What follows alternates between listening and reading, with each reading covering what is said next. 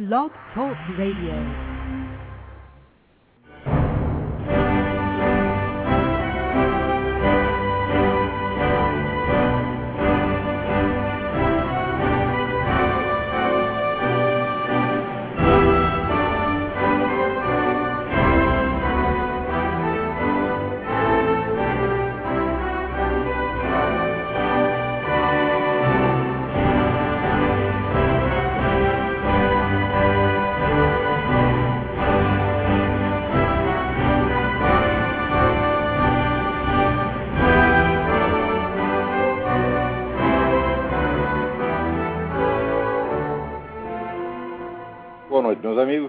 Estamos aqui de volta. Como sempre, começamos invocando a Santíssima Virgem Maria, o Santo Padre Pio de Pietrelcina, para que roguem a Deus que nenhuma injustiça se cometa neste programa. Eu queria lembrar aqui a vocês que o jornalista Júlio Severo continua vagando pelo mundo, trocando mais de país do que se troca de cueca, porque não pode voltar para o Brasil por causa de perseguições sofridas em função dele ter adotado o homeschooling para os filhos dele, os filhos dele e em função de todo o combate que ele tem movido contra o movimento gay. O que nós sabemos é proibido, é proibido falar do movimento gay. O Júlio Severo cometeu esta imprudência, então agora ele está vagando aí pelo mundo com mulher e três filhos sem dinheiro. Então, por favor, ajudem este bravo combatente brasileiro. Entra lá na página http barra, barra, e façam a contribuição. Também peço que todos vocês enviem cartas ao presidente Hugo Chávez pedindo a libertação imediata do Alejandro Penha Esclusa, que não fez absolutamente nada para estar na cadeia, além de ser um inimigo político do presidente. Então, a, a, na minha página no Mídia Sem Máscara, eu coloquei lá todo o endereço do Palácio Presidencial da Venezuela, e-mail e até a página do Hugo Chávez no Twitter. Está tudo lá em www.olavodecarvalho.org e também no www.mídiasemmascara.com.br. Alguém me comunica aqui que a Sociedade de São Pio X, que reagiu às mudanças indevidas e descabidas introduzidas pelo Concílio Vaticano II na missa e na própria doutrina católica, embora o, o concílio não tivesse alcance doutrinal, acabou tendo, acaba tendo efeito que as pessoas entendem a doutrina de uma maneira completamente inversa. Então, a Sociedade São Pio X está comemorando seu quadragésimo aniversário. É, com, é, tem lá vários áudios e fotografias da comemoração, um acontecimento sem dúvida de maior importância para todos os católicos, mesmo aqueles que não não pertençam formalmente a organizações católicas pré-conciliares, não importa o que, o que se pense até das opiniões da, da Fraternidade São Pio X, não se pode negar que são pessoas de grande piedade, são talvez as melhores pessoas que existem na Igreja Católica hoje em dia. Então, visitem lá, http dois pontos, barra, barra, Tradição Católica ES. Tradição Católica não tem C cedilha nenhuma, que é tradical tradição católica es.wordpress.com. Também não esqueça de dar uma visitadinha no, no nosso site www.seminariofilosofia.org e agora no site do nosso instituto aqui que nós montamos nos Estados Unidos, estamos montando ainda, mas a página já está no ar chama-se The Inter-American Institute for Philosophy, Government and Social Thought. A, a página é www.theinteramerican.org www.theinteramerican.org Dot é ponto em inglês para quem não sabe. www.theinteramerican.org E também, aos poucos, estamos criando a versão em inglês do Seminário de Filosofia, www.philosophyseminar.org vamos ver, aqui trabalha-se.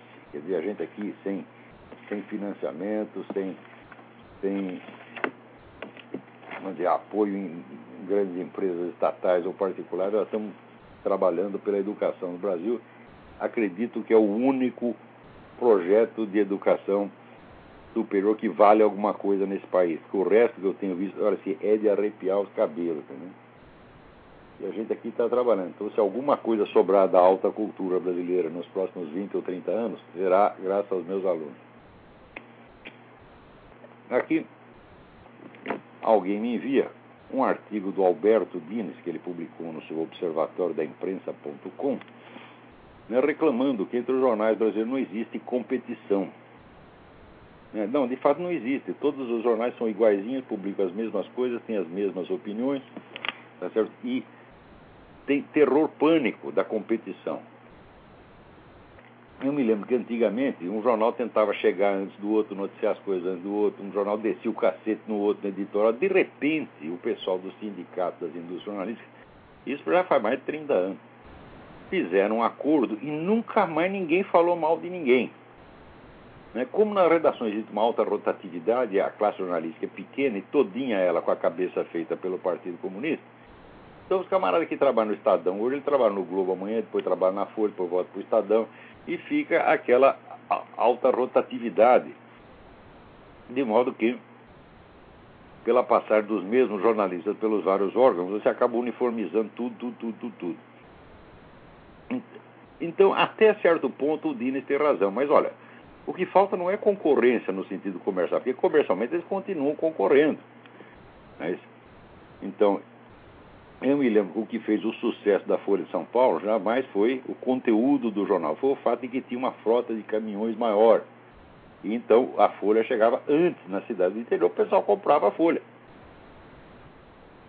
Por pior que fosse o jornal, né? Enquanto isso, o Estadão, que estava lá na rua Major Quedinho, que era uma rua estreitinha, caminhão, coitado, só podia entrar um de cada vez. Então levava um tempão para carregar o jornal e o Estadão chegava três ou quatro horas depois. E o Estadão, que na época era um jornal infinitamente melhor que a Folha, chegava três ou quatro horas depois, todo mundo já estava com a Folha de São Paulo na mão. Foi só isso que determinou, né? Então, na Folha eles começaram também a fechar as edições cada vez mais cedo, né? Então fechava o jornal de amanhã, fechava às 10 horas de hoje. Né? Então é assim. Né? Leia depois de amanhã as notícias de anteontem. E foi isso aí que matou o jornalismo brasileiro e fez a fortuna da Folha.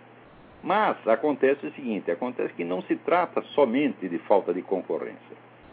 Trata-se do seguinte: essa uniformidade, essa, essa homogeneidade da, da mídia brasileira, ela não é fruto da falta de concorrência, não é fruto de fatores comerciais, econômicos anônimos, mas é fruto de um acordo que existe entre essas pessoas. Você acha que é possível várias empresas jornalísticas, ao mesmo tempo, omitirem o negócio do Foro de São Paulo durante 16 anos por mera coincidência, sem que ninguém tenha decidido isso? Isso é absolutamente impossível. Sugerir isso é um insulto à inteligência humana. Então, é claro que houve um acordo, houve nitidamente uma conspiração, um acordo entre as empresas jornalísticas e o Foro de São Paulo. E o PT para não tocar nesse assunto e para não tocar nas relações entre o PT e essas organizações terroristas que fazem parte do Foro de São Paulo. Claro que foi tudo isso combinado, tudo essa é tudo criminoso, porra. Os donos do jornal são todos criminosos, eles estão, vamos dizer, durante todo este tempo colaboraram para que o Foro de São Paulo pudesse crescer e dominar uma dúzia de países no continente com a participação de FARC, do MIR, etc, etc. Né? Agora, Aqui nos Estados Unidos, quando acontece coisa, o pessoal investiga e acaba descobrindo. Vou contar aqui. Ah, saiu um artigo aqui do Fred Barnes no Wall Street Journal do dia aqui 22 de julho, aqui. The Vast Left-Wing Media Conspiracy, usando, fazendo uma paródia daquela expressão da Hillary Clinton, que anos atrás falava da Vast Right-Wing Conspiracy, né? Então, Acontece que, durante as eleições aqui em 2008, a diferença de tratamento que se dava ao John McCain e ao Barack Obama era uma coisa invisível com os olhos da cara de um cego. Até um cego via aquilo. Por exemplo, como o, o John McCain nasceu no Panamá, numa, numa base militar americana, portanto, um território americano no exterior, como seria se fosse nascido numa embaixada, a mídia inteira exigiu uma investigação completa e fez o McCain apresentar mil páginas de documentos. Ao passo que o Barack Obama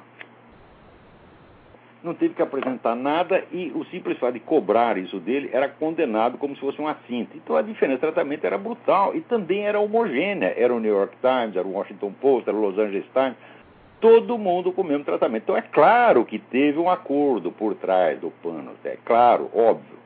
Tá então é claro que é uma sacanagem em que a mídia então desistiu de dar informação minimamente honesta e passou a ser um empreendimento de pura manipulação eleitoral. Quer dizer, começou assim, nós estamos trabalhando, só somos departamento de propaganda do Partido Democrata. Foi isso que fizeram. Então todo mundo via isso, mas via pelos efeitos. Só que agora descobriram lá uma lista de discussões chamada Journalist, da qual participaram 400, não é 4, não é 40, são 400 dos jornalistas mais importantes né, da CNN, do, do New York Times, do Los Angeles Times, toda essa putada. Então, na, na lista se vê que os caras combinavam uns com os outros. Olha, tal assunto nós não vamos tocar. Tá combinado? Aí todo mundo né, fazia a boca de siri. Né? Vaca amarela, é o acordo nacional da vaca amarela. Não se fala disso, não se fala daquilo. Por exemplo, do reverendo Jeremiah Wright, que é um, um sujeito que prega a destruição dos Estados Unidos e que era o pastor da igreja que o Obama frequentava, vê se essa igreja que, que se frequente, porra. Que o Obama teve lá, durante 20 anos assistiu a pregação do Jeremiah Wright toda semana, toda semana. E no fim disse, ah, eu não sabia que o Jeremiah Wright falava essas coisas. O Jeremiah Wright não falava, ele gritava toda semana. Né? E daí vem esse merda e diz, não, não sabia de nada. Tal. Mas por que, que ele pôde alegar que não sabia de nada? Porque toda a mídia preparou o caminho para impor a mentira. Todo mundo fez boca de siri quanto relação ao Jeremiah Wright, então a população não sabia quem era o Jeremiah Wright. Então, depois começa, não, estão dizer, reclamar que estão insinuando ligações estão difamando o presidente, dizendo que ele tem ligações. Falo, mas ele só tem essas ligações, meu Deus, não tem nenhuma outra. Ele sempre viveu no meio de comunista, de terrorista, de filha da puta e de gangster, porque essa turma dele de Chicago é tudo gangster. Então, o que, que houve? Houve um acordo expresso entre 400 jornalistas para enganar seus leitores. Agora isso veio à tona por quê? Porque aqui nos Estados Unidos o pessoal investiga. Agora, quando é que vocês vão começar a investigar para ver? Presta atenção, para ver quando essa entidade a Associação Brasileira de Imprensa, né?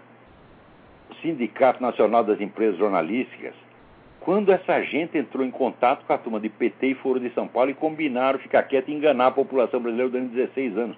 Tem que investigar isso e tem que processar esses filhos da puta. Eu sei que depois de eu falar isso, eu nunca mais tenho emprego em nenhuma empresa jornalística brasileira. Quer saber? Enfim, emprego no cu. No cu. Eu já provei a minha capacidade de sobreviver sem vocês e contra vocês. Não precisa de nenhuma empresa jornalística no Brasil. Enfie as empresas de emprego nos cus. Tá vendo aí, seus turminha do, do Globo, do, da Folha de São Paulo, né? Enfia o seu jornal nos. Aliás, veja uma coisa. Dos anos 50 até hoje, a população brasileira triplicou. Era 60 milhões de habitantes, passou para 180 milhões. Naquela época, metade das crianças não tinham vaga na escola. Hoje, não, hoje tem mais, mais vaga do que criança, está sobrando vaga. Tá certo? Então, o problema do analfabetismo endêmico acabou, a população triplicou, mas os jornais vendem hoje exatamente o mesmo número de exemplares que vendiam, vendiam na década de 50. Por que, que você acha que isso acontece? O jornal que mais vende, a Folha de São Paulo, vende 300 e poucos mil por dia. É uma coisa absolutamente ridícula. No Japão tem um jornal diário que vende 15 milhões. Olha o tamanho do Japão, olha o tamanho do Brasil. E vira os caras compram 14 milhões de exemplares do jornal e leem. Né? No Brasil, o maior jornal vende 300 mil por dia, que é uma titica de galinha. Isso é coisa de jornal do interior nos Estados Unidos, meu Deus do céu. E por que, que é assim? Por, por dois motivos. Primeiro, Justamente naquela época, a elite esquerdista tomou conta do jornalismo brasileiro e uniformizou. Começou a uniformizar já naquela época. Tá a coisa melhorou durante um tempo, porque quando na ditadura, quando você não tinha mais política, os políticos tudo sendo caçados, todo político que estava no parlamento só servia para dizer amém, então o jornalismo, até certo ponto, serviu como um substitutivo do debate político. E chegou a haver algumas publicações muito interessantes na, na época, o, o, nível do jornalismo brasileiro deu uma melhoradinha. naquele tempo, não todos os jornais, mas algumas publicações. Né? É, eu vejo, por exemplo, eu falo muito mal do Mino Carta, mas não pode negar que naquele tempo né, ele teve a iniciativa de criar algumas publicações que desempenharam um papel importante no, substituindo o debate político nacional, virou debate jornalístico. As questões que eram para ser discutidas no parlamento eram discutidas em, jornais e revistas. Mas isso foi por, por breve tempo. Tá? Acontece que quando veio a tal da redemocratização, a Constituição de 1988, né, né, os militares brasileiros, que eram de uma inteligência assim, fora do comum, eles tinham destruído toda a classe política.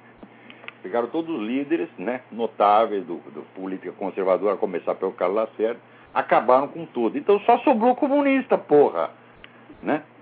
E daí os caras dizem, nós livramos o Brasil do comunismo. Vocês não adiam livrar coisa nenhuma, vocês apenas adiaram a tomada do Brasil pelo comunismo pelo comunismo e lhes entregaram o Brasil em melhores condições.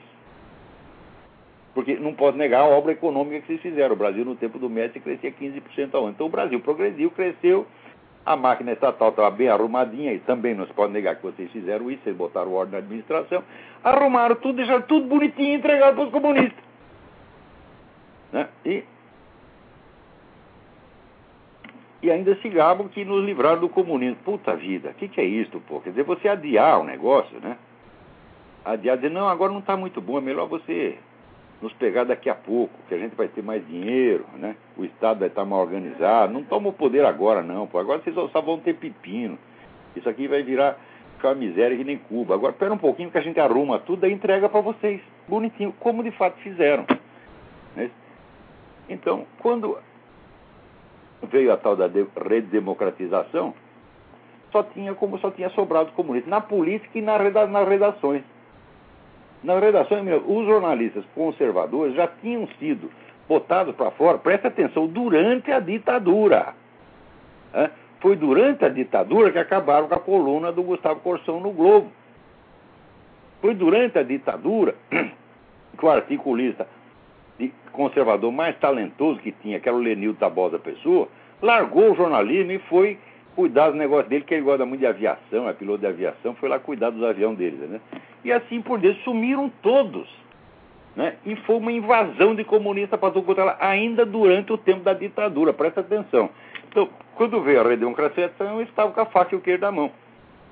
Então, nessas condições, havia uma convergência de interesse entre os esquerdistas da redação entre o Foro de São Paulo, o PT e as empresas jornalísticas.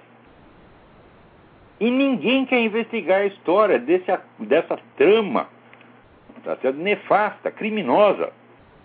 Um dia tudo vai vir à tona, mas vai vir 50, 60 anos depois, quando já não dá tempo de fazer mais nada. Né?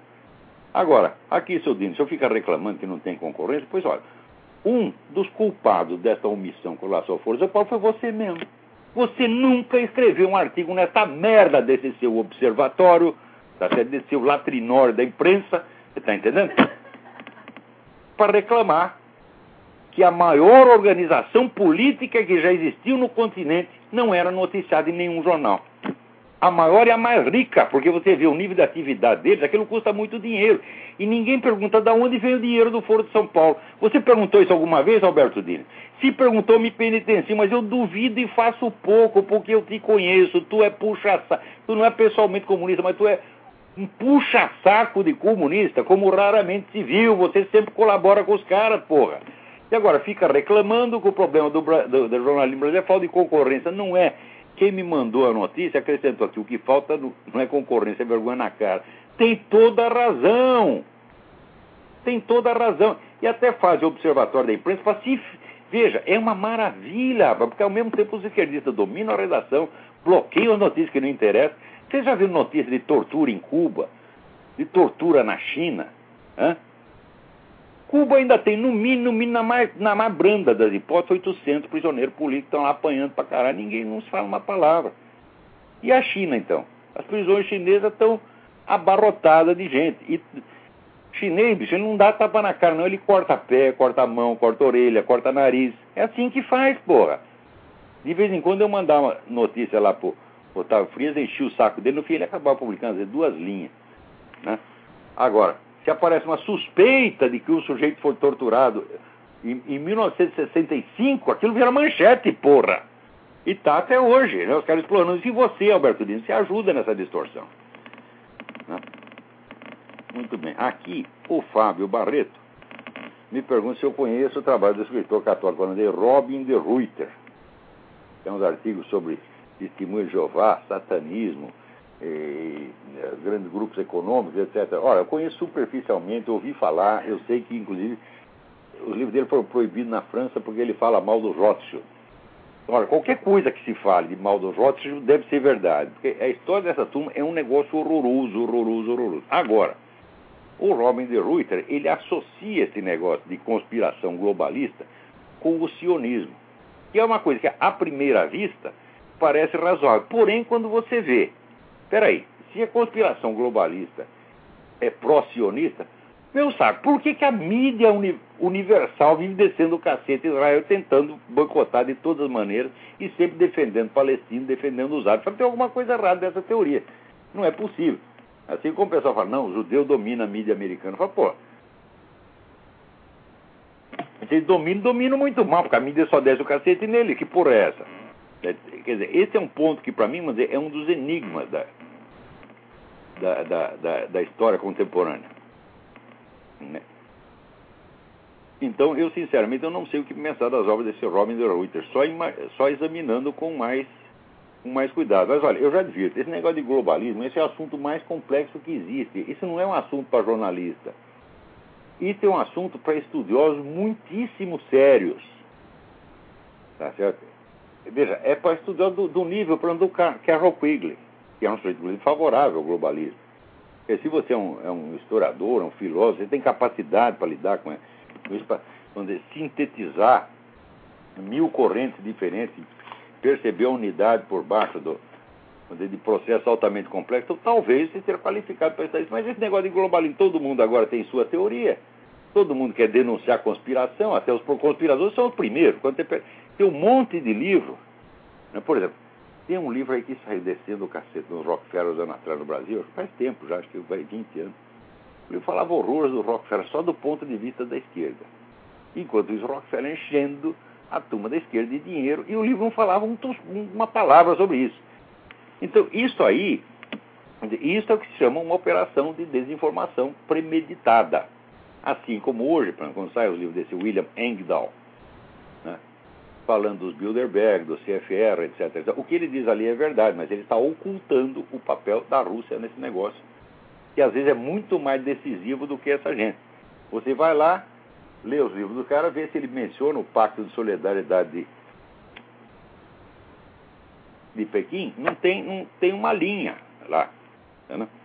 Então, aí você tem que se orientar com muito cuidado no meio dessas informações cruzadas.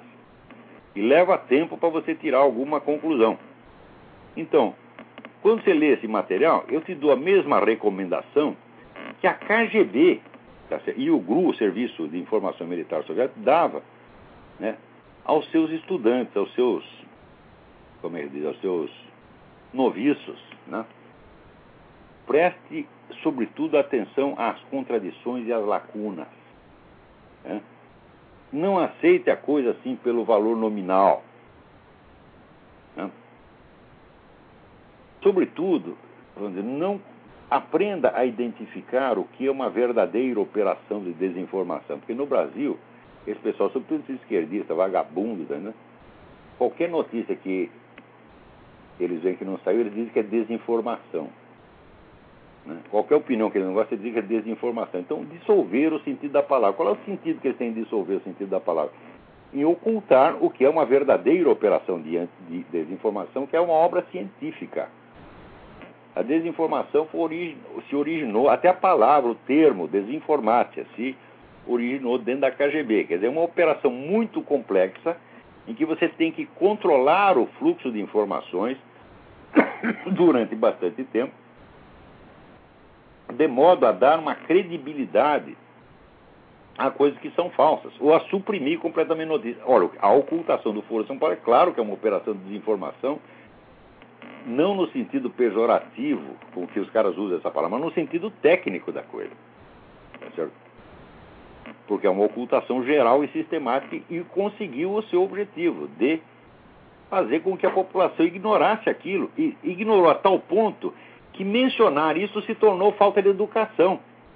Agora aí, depois dessa o, o, o índio da Costa andou falando sobre a ligação PT-FARC, o comitê lá dos assessores do, do Serra já avisou que ele não vai tocar nessa campanha, porque diz que isso aí não dá voto. Isso é a coisa mais idiota do mundo. Olha, esse comitê do Serra está cheio de comunista e de petista infiltrado, meu Deus do céu. Isso é a coisa mais óbvia do mundo. Né? Então vão lá dar um conselho errado pro cara e o cretino aceita. Tá? Não, não, nós vamos fazer uma campanha educada, positiva. Você já fez isso uma vez e já se ferrou. Tá certo? Se tivesse. Agora, o negócio é o seguinte: você falar da relação PT-FARC é só acusação. Mas você tem que levar os documentos, meu filho. Você tem que levar a prova. Aí sim. Agora, fica só dando uma agulhadinha de vez em quando, isso aí não funciona, porra.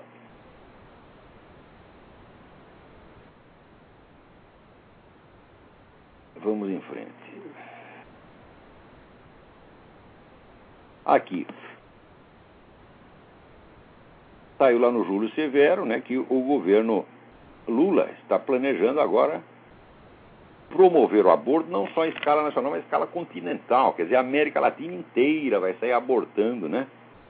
E como diz o próprio Zé Serra, vai ser uma carnificina. Agora, o que, que você vai fazer contra isso, Zé Serra? Tu não vai fazer nada porque tu é um puxa-saco, tu é um covarde. Né? Então, é isso aí, claro, sempre em conjunto com a ONU. Porque hoje em dia, veja, a ONU é um dos instrumentos principais através do qual a elite globalista está bolando não um governo mundial, mas um novo padrão civilizacional baseado em normas e valores criados por intelectuais loucos, tarados, tarados. Tá certo? Então eles vão consagrar os direitos dos animais, vai ser. Né? Então nós vamos parar com o genocídio das galinhas, né? o genocídio das vacas. Todo mundo vai ter que ser vegetariano, você não pode comer comida gordurosa, senão você vai preso. Né? E, e, assim por diante. E vão, vão mudando né? todas as estruturas do direito tal como conhecido universalmente. Você vê, aqui nos Estados Unidos, até escrevi hoje um artigo sobre isso, é o seguinte, a mulher chega lá na delegacia e diz, olha, o meu marido está querendo me bater. Né? Como, é que eu, como é que a senhora sabe disso? Ah, ele me olhou torto. Eu acho que ele está querendo me bater. Não precisa provar, não precisa sequer dar um indício de que a intenção alegada é real. Imediatamente o juiz decreta que o sujeito tem que sair de casa, não pode se aproximar de casa mais de 300 ou 500 metros, e tem que pagar uma pensão de alimento que pode ser de 60%, 70%, 80% do salário dele. Então, em cinco minutos, o sujeito perde todo o seu esquema de vida, perde a família, perde a casa, perde tudo, tudo, tudo, tudo, tudo, tudo. Daí ele vai reclamar, chega lá e diz, ah, mas eu não tive direito de defesa. As pessoas respondem, mas o senhor não precisa se defender porque o senhor não foi acusado de nada. Isso é apenas uma medida cautelar. E a medida cautelar pode durar dois anos, três anos, quatro anos, cinco anos, indefinidamente. Então só resta o infeliz rezar para ser processado, porque daí ele talvez tenha direito de defesa. Então, isso aí é uma das leis que vem diretamente do, desse, desse pessoal é, globalista, sob a, o pretexto de direitos humanos, quando é a coisa mais inumana que você pode imaginar. Então está aqui, olha que bonito, coisa bonita. O texto final do documento né, foi aprovado no dia 16 de julho de 2010 em Brasília por ocasião da conclusão da 11ª Conferência Regional sobre a Mulher na América Latina e Caribe, promovida pela CEPAL, Comissão Econômica para a Latina. A América Latina e a CEPAL já tem uma triste história. Né? Em conjunto com a Secretaria de Políticas para as Mulheres do governo Lula e com o apoio da ONU. Está aqui, o texto final do documento. Promover a saúde integral e os direitos sexuais e reprodutivos das mulheres revisando as leis que prevêem medidas punitivas contra as mulheres que tenham cometido aborto e garantindo a realização do aborto em condições seguras nos casos autorizados por lei. Ué, isso aí significa que já estão todos autorizados por lei. É um aborto a pedido, a mulher aborta porque quer, não precisa justificar, não precisa nada. É aqui, como nos Estados Unidos, aqui essa Planned Parenthood, né? ela ajuda menina de 12, 13 anos a fazer aborto e não conta para o pai nem para a mãe. É em segredo. Tanto está sentado, um monte de processo. Olha, está aqui, ó. Serra não fará menção às partes na propaganda de TV. Aqui. O Serra da televisão não vai repetir a acusação do vínculo do PT com as Farc, que o Serra das últimas entrevistas nos últimos dias. Ele quer que a coisa saia apenas nos jornais, porque ninguém lê jornal. Agora, falar na televisão, o povo inteiro vai saber. Asseguro para você, se divulgasse essa coisa de PT FARC seriamente com os documentos, o Lula não se elegia nem vereador e Dilma não se elegia nem subprefeita, tá certo, de Vila Inhocunhé, tá certo? Mas daí chega aquele assessor comunista do Zé Serra, que lá, que lá tem infestado em comunista também, e diz, não, Zé Serra, isso aí não dá voto para ninguém, nós temos que fazer a campanha positiva, a campanha tem que ser paz e amor. Né? Agora, enquanto isso, o pessoal do PT fala o que quiser dos outros. Às vezes com uma violência, com uma virulência extraordinária. Então é assim, um tem o direito de xingar, de, de bater, de matar, roubar, fazer o quê, e o outro não pode reclamar. Agora veja você como é a coisa. Olha, é um negócio impressionante. E está todo mundo reclamando porque o Silvestre Stallone diz que o Brasil, ah, o Brasil é bom porque você pode explodir o país, o cara ainda te diz obrigado e te dá um macaco de presente. Né? Eu só achei que ele foi um pouco, foi muito modesto nessa afirmativa, porque se você estoura o país, os caras não te dão um macaco, te dão um macaco, te dão uma onça, te dão uma cacatua, uma arara, dão uma, fauna nacional inteira.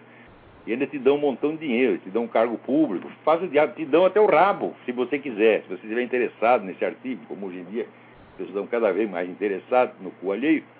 Tá? Então até isso você tem se você quiser. Tá certo? Então o Stallone só errou nisso.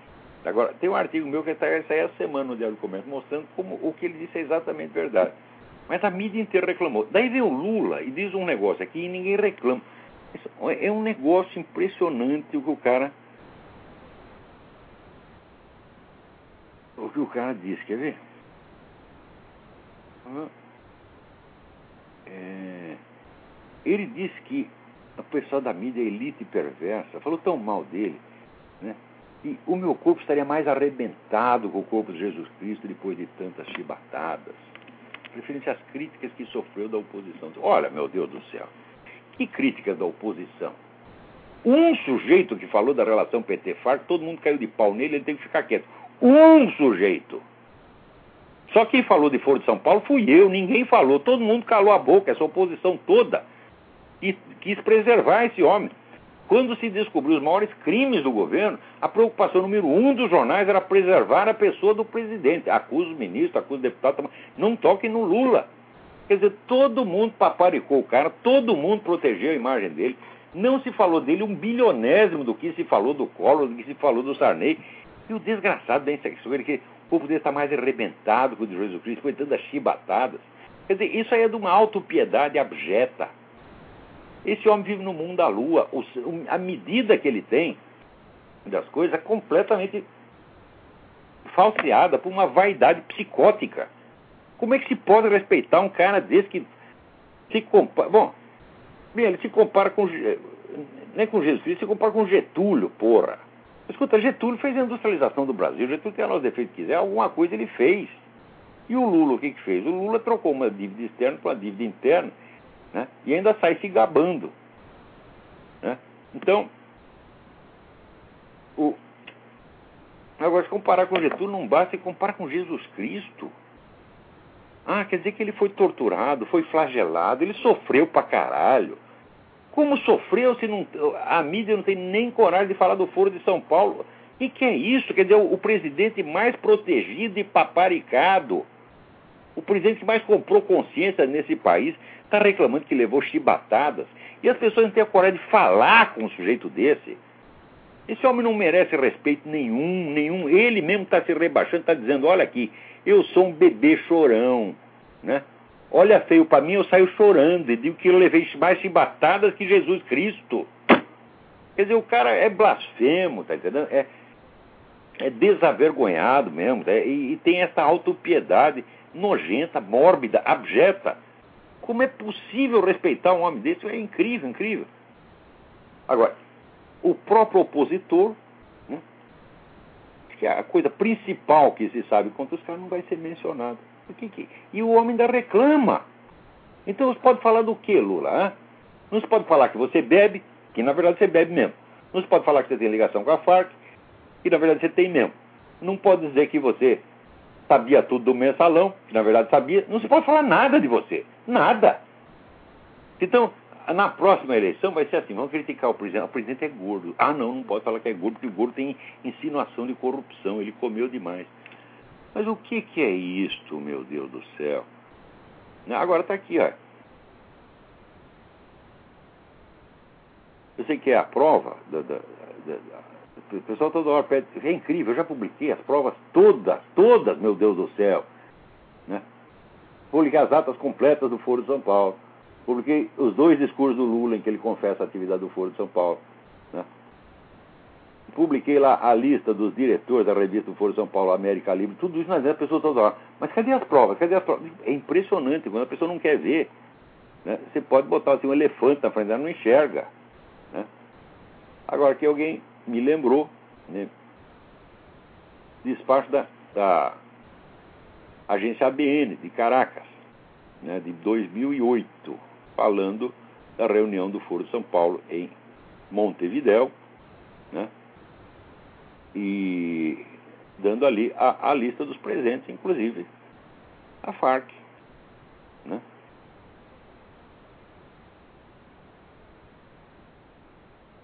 Entre os assistentes, declara presidente o presidente da Nicarágua, Daniel Ortega, Fernando Lugo, eleito presidente do Paraguai, blá, blá, blá, Luiz Inácio Lula da Silva, papapá, papapá, papapá. E está aqui a lista dos presentes. Né? Aqui. A Frente Ampla, anfitriã desse evento, é fundador do Foro São Paulo, junto com o Partido dos Trabalhadores do Brasil, seu promotor, a Frente Sandinista de Liberação Nacional, FSLN, a Frente Farabundo Martí para Liberação Nacional, as Forças Armadas Revolucionárias da Colômbia, FARC e o Partido da Revolução Democrática, patati, patatá, patatá. Da agência venezuelana, porra. Quer dizer, ainda vem dizer que não tem nada a ver com a FARC. O que, que é isto, porra? Agora, o Lula diz que nem o próprio Serra crê no vínculo PT e FARC. Não, o Serra não acredita em nada que ele vê. Se você mostra um documento, a prova aí que ele não acredita mesmo. Agora, ele acredita, o que o Serra acredita é que fumo passivo mata as pessoas. Você saca um cigarro aqui, mata as pessoas a 500 metros de distância. Tá certo? Porque ele é, ou é alérgico, ou tem birra com cigarro, como Hitler tinha, então ninguém pode fumar perto do Zé Serra. Tá certo? É, é isso ó, o Zé Serra vai proteger vocês do fumo. Aqui, na Califórnia, né, o número de, a perseguição foi tanto que o número de, de fumantes reduziu para um terço. Enquanto isso, as doenças pulmonares, especialmente asma, multiplicavam por quatro. Ou seja, a proibição do fumo não tem nenhum efeito benéfico para a saúde, não se obteve nada, nada, nada, nada. Tudo isso é uma empulhação medonha. Tá certo? E é nisso que o Zé Serra acredita. Então, olha, mas no entanto não vai ter outra solução, nós vamos ter que votar nesse desgraçado. Como disse, para votar no FHC eu tomei um, um 12 engove. Para tomar para votar no CERA tem que tomar morfina.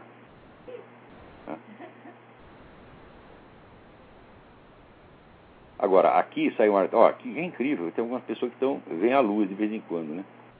O Clóvis Rossi na Folha escreve, omitir-se perante as Farc é crime. É claro que é crime, só que é o seguinte, o seu patrão é cúmplice desse crime. Seu patrão escondeu o foro de São Paulo. Por que, que você não diz isso? Você não diz que você perde emprego, porra. O Brasil é assim, o Brasil é um país de rabo entre as pernas. Não porque haja algum perigo físico imediato. Perigo físico as pessoas tinham. Mas no tempo da ditadura, que até é exagero, porque a ditadura, durante os seus 20 anos de duração, prendeu duas mil pessoas. Né? E havia em volta uns 30 milhões que acreditavam que iam ser presos no dia seguinte. Todo mundo achava que ia ser preso. Né? Quando era preso. De vez em quando alguns levavam umas porradas, mas, por exemplo, o Lula nunca levou nenhuma.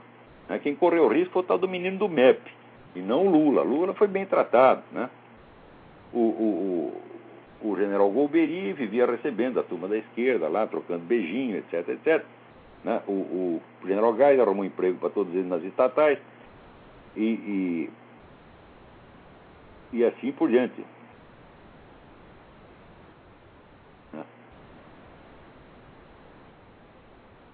Agora, aqui diz o Clóvis Rossi, é impossível dar uma resposta regional para das Farc se um governo as trata como aspas, forças insurgentes que têm um projeto político fechado. Quando na realidade se trata de narcoterrorismo. Olha, se você rouba e vende, vende droga só porque você quer dinheiro, você é um filho da puta. Agora, se você quer dinheiro e além disso você quer o poder sobre o Estado, então você passa a ser uma força insurgente e ninguém pode chamar você de narcoterrorista. O que, que é isso, porra? Quer dizer, a criminalidade é medida pelo tamanho da ambição. Agora, a Colômbia está pedindo essa investigação sobre as Farc na Venezuela, mas não adianta nada, porque está pedindo isso na OEA, a OEA é cúmplice dessa coisa, a OEA é um órgão do Foro de São Paulo, porra.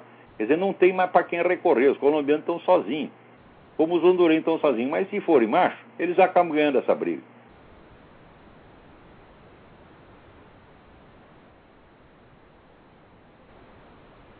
Agora, no Chile, o pessoal está discutindo que né, é uma coisa horrível você querer dar anistia né, àqueles que cometeram atos militares, que cometeram atos de violência durante a ditadura de Augusto Pinochet. Tem que escutar, mas peraí, mas a Frente Popular já tinha cometido ações violentas muito antes que os militares chegassem ao poder, dá mais de mil vítimas, mataram mais de mil pessoas, pô. Isso aí não é crime contra a humanidade, não? Então, Os caras mataram mil. Daí entrou Pinochet e matou três mil deles. Se matasse um a menos, a coisa não ia parar. Tá? Então é assim, quer dizer, o lado vencedor naturalmente mata mais gente do que o lado perdedor. Então ele passa a ser o malvado. E as vítimas do lado perdedor são esquecidos.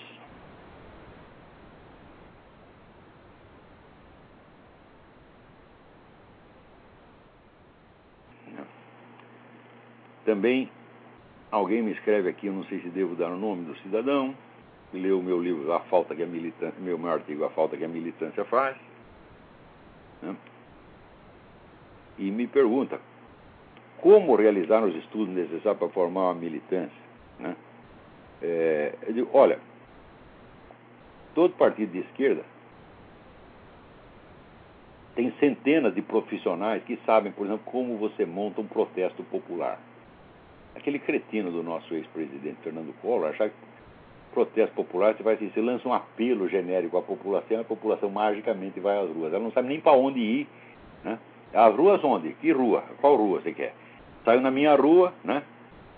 E dou lá um grito apoiando o colo de merda. É um cretino, quer dizer, amador, não tem a menor ideia. Olha, mas qualquer presidente de Grêmio Estudantil de esquerda sabe que para organizar uma passeata você tem que ter um monte de subgrupos organizadinhos, né? já totalmente preparados. Você tem os, os caras que são puxadores de, de slogans, né? A combinar na hora tal, você solta tal slogan, depois esse, depois aquele. Eles sabem, montam a coisa. Isso aí, olha, é, eu não creio que haja muita bibliografia sobre isso, não. Mas o, o livro do Saul Alinsky, regras para os radicais, é um bom, é um bom começo. Né? Estudar essa técnica, a técnica de infiltração criada pelo, pelo Antônio Gramsci também é outra. É, é outra indicação. Mas olha, sinceramente, eu digo, não cabe a mim eu começar a formar uma militância. Afinal de contas, eu não tenho partido nenhum, não pertenço a partido nenhum, não pertenço a organização política nenhuma, quero que todas se fodam. Eu que estou cobrando é dos próprios políticos, é ele que tem que localizar os profissionais para isso começar a montar gente. Mas se eles montarem militância, eles vão montar, sabe o que? Militância para puxar saco. Militância de puxar saco. É isso que eles vão fazer. Então, agora aqui, também a PF investiga a existência de milícia indígena do Alto Solimão. Mas é claro que está cheio de milícia indígena, também ligada com o FARC. É coisa, isso não é de hoje, agora você está investigando. Pô, o, o, o juiz Odilon de Oliveira já descobriu tudo. Por que, que você não vai lá e pergunta para ele, meu Deus do céu? O cara tá, tem que viver fechado dentro do escritório, não pode sair na rua, não pode nem ver a família, tá certo? Porque cometeu o pecado de descobrir a verdade, tá certo? O cara é um juiz federal, meu Deus do céu. Quer dizer, o que nós estamos falando não é uma coisa que é uma suspeita nossa. Não. Primeiro tem, tem documento. Segundo, já tem conclusões de inquérito feito por juiz federal. O que mais vocês querem, porra? Agora, toda essa verdade não interessa. Interessa sim que o PT não gostou, o PT ficou magoadinho. Então, corre esse bando de puxa-saco. Tá certo? Bando puxa-saco, começar por empresário. Tá certo? Então, líderes empresariais vão tudo lá puxar saco, oferecer jantarzinho, dar beijinho. Como é que pode? É. Agora aqui, ó, os escoteiros estão sendo processar, se for ter aqui nos Estados Unidos, por discriminar contra os homossexuais. Então, olha, eu vou contar para vocês um negócio. Quando eu era moleque, eu participei de um, de um um grupo escoteiro, e descobri que o chefe estava lá comendo os menininhos. E, naturalmente, eu fiquei aterrorizado e saí correndo por via das dúvidas, nunca mais voltei lá. O cara nunca foi processado, tá entendendo? Quer dizer, se você come os meninos, está tudo bem. Agora, se você, para evitar que isso aconteça, né, você impede um homossexual de se tornar líder de um grupo escoteiro, aí você está discriminando. Quer dizer, isso é inversão completa, meu Deus do céu. Ora, vocês leiam, aqui os livros da Judith Reisman, ela mostra para vocês que toda a cultura homossexual é uma cultura de idealização do corpo infanto-juvenil. Vê lá, pega a revista, revista gay e vê se tem lá sujeito velho posando, ou, ou mesmo homem adulto. Não tem, é tudo. Olha, de jovem para adolescente. Quem é que não sabe isso? Ah, quanto a induz, induzir as pessoas à pedofilia, eu já acusei publicamente o senhor Luiz Mota, no dia que ele fez aquela conferência sobre erotismo, né? ao lado de uma estátua de um bebê, e ele ficava afagando a bunda do bebê. Ora, meu Deus do céu, se isso aí não é erotização da imagem de um bebê, o que, que é? E erotização da imagem do bebê, o que, que é se não indução à pedofilia? Os caras fazem isso mesmo. E os outros líderes gays que tem no Brasil, todos são a favor da liberação de pedofilia. Todos são. Então, como é que numa coisa dessa, você não vai, por prudência, se tem um candidato a chefe de grupo escoteiro, você vai dizer, não, esse camarada ele é homossexual, então ele tem, ele é um grupo de risco com relação a pedófilo. Nós sabemos que pedofilia, 80% é homossexual. Né? Sobretudo, os, os padres pedófilos. Né?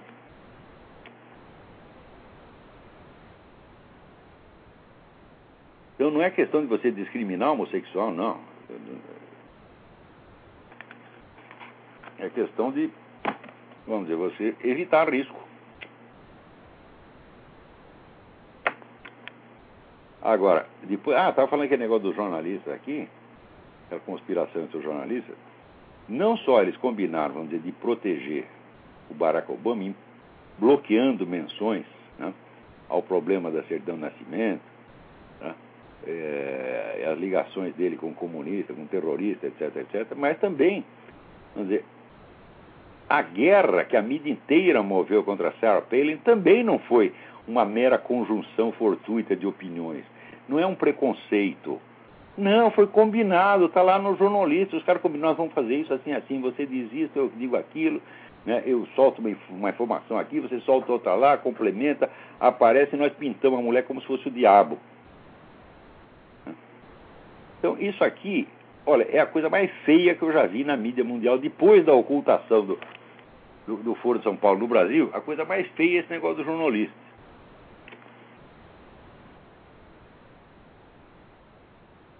Agora está aqui, falando em, em ocultação, aqui, o artigo do Dom Luiz Gonzaga Bergonzini dizendo a coisa mais óbvia que católico não pode votar em abortista, foi censurado pela CNBB.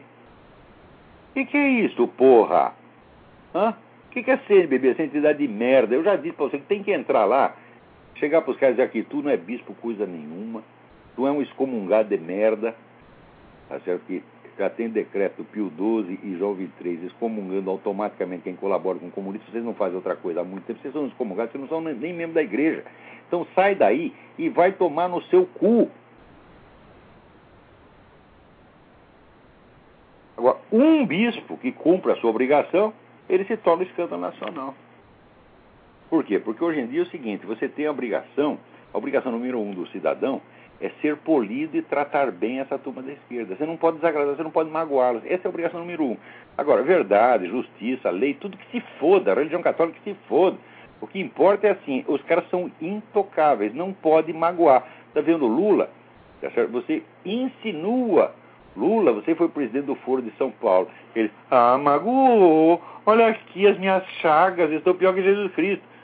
Mas, Lula, tu é um viado, rapaz, que coisa mais feia, para de viadagem. Mas um homem de sessenta e tantos anos que é presidente da República, o cara quer ser presidente da República e não quer ser criticado, puta que pariu. Quer dizer, no começo do governo ele fazia de conta que ele aceitava a crítica. Ele falava, não, isso é exercício democrático. Mas quando o cara faz exercício democrático com moderação extrema, ele começa a chorar que o corpo dele está cheio de chagas porque ele levou chibatadas.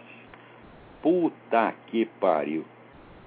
Agora, aqui nos Estados Unidos, essa semana, o ex-deputado Tom Tancredo disse a coisa óbvia, que o, o Obama é uma ameaça, o Obama só colabora com o inimigo dos Estados Unidos, é uma coisa monstruosa. Você tem mesmo o, o terrorista que fez lá um negócio na Escócia e estava discutindo se libertar ou não libertar, né? Daí, de repente, libertaram o cara o, o Obama soltou uma nota. Não, nós aqui fomos muito surpresos, né? Desagradavelmente surpresos com a libertação desse terrorista, etc, etc. Daí apareceu a carta da presidência americana aprovando a libertação do cara, porra. É assim, também já soltou um monte de gente aqui, porra. Os caras saem dali e vão direto para Al-Qaeda, retomar o emprego. Né?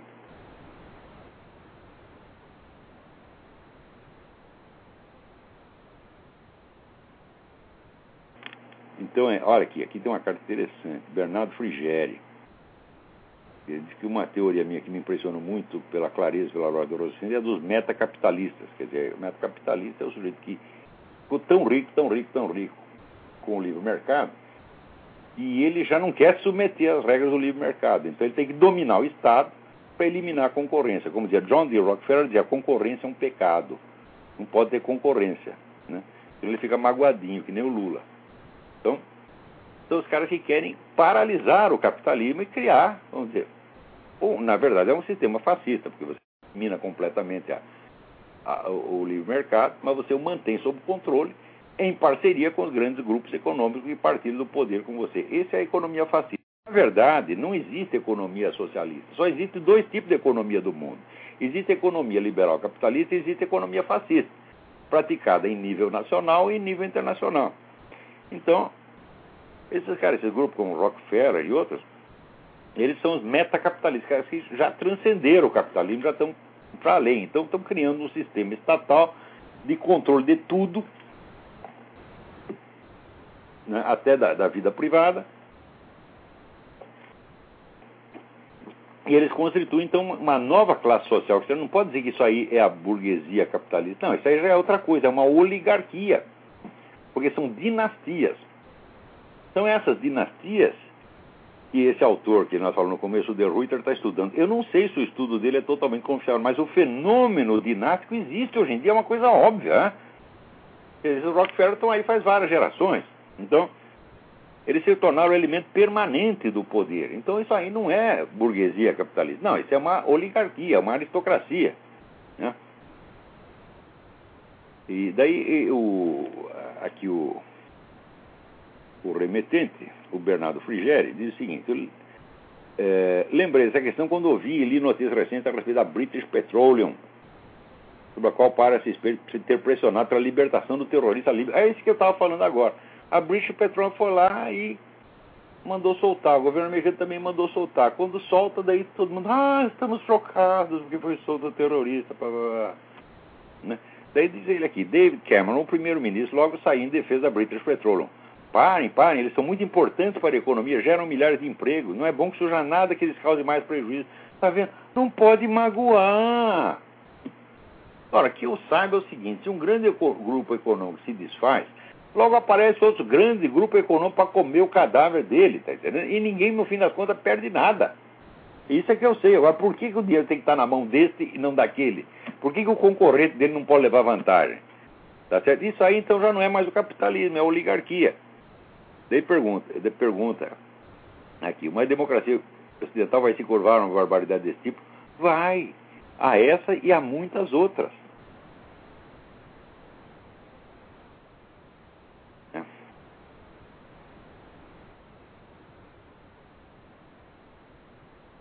Olha, já estamos aqui no fim do nosso.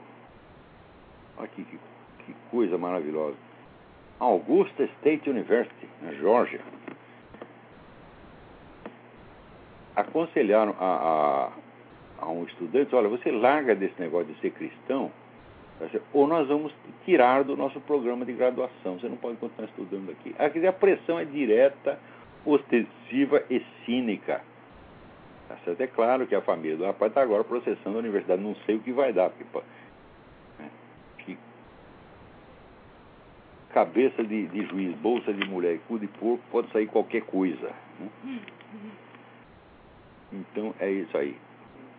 Por hoje é só. Não se esqueçam de dar um reforço lá para o Júlio Severo e de mandar carta ao Hugo Chaves. Nas cartas ao Hugo Chaves, por favor, não digam nada ofensivo, não porque o Hugo Chaves não mereça, mas é porque não é disso que se trata. É simplesmente pedindo a libertação imediata do Alejandro Penha Exclus. Mais informações www.olavodecarvalho.org. Então, tá bem. Até semana que vem. Muito obrigado.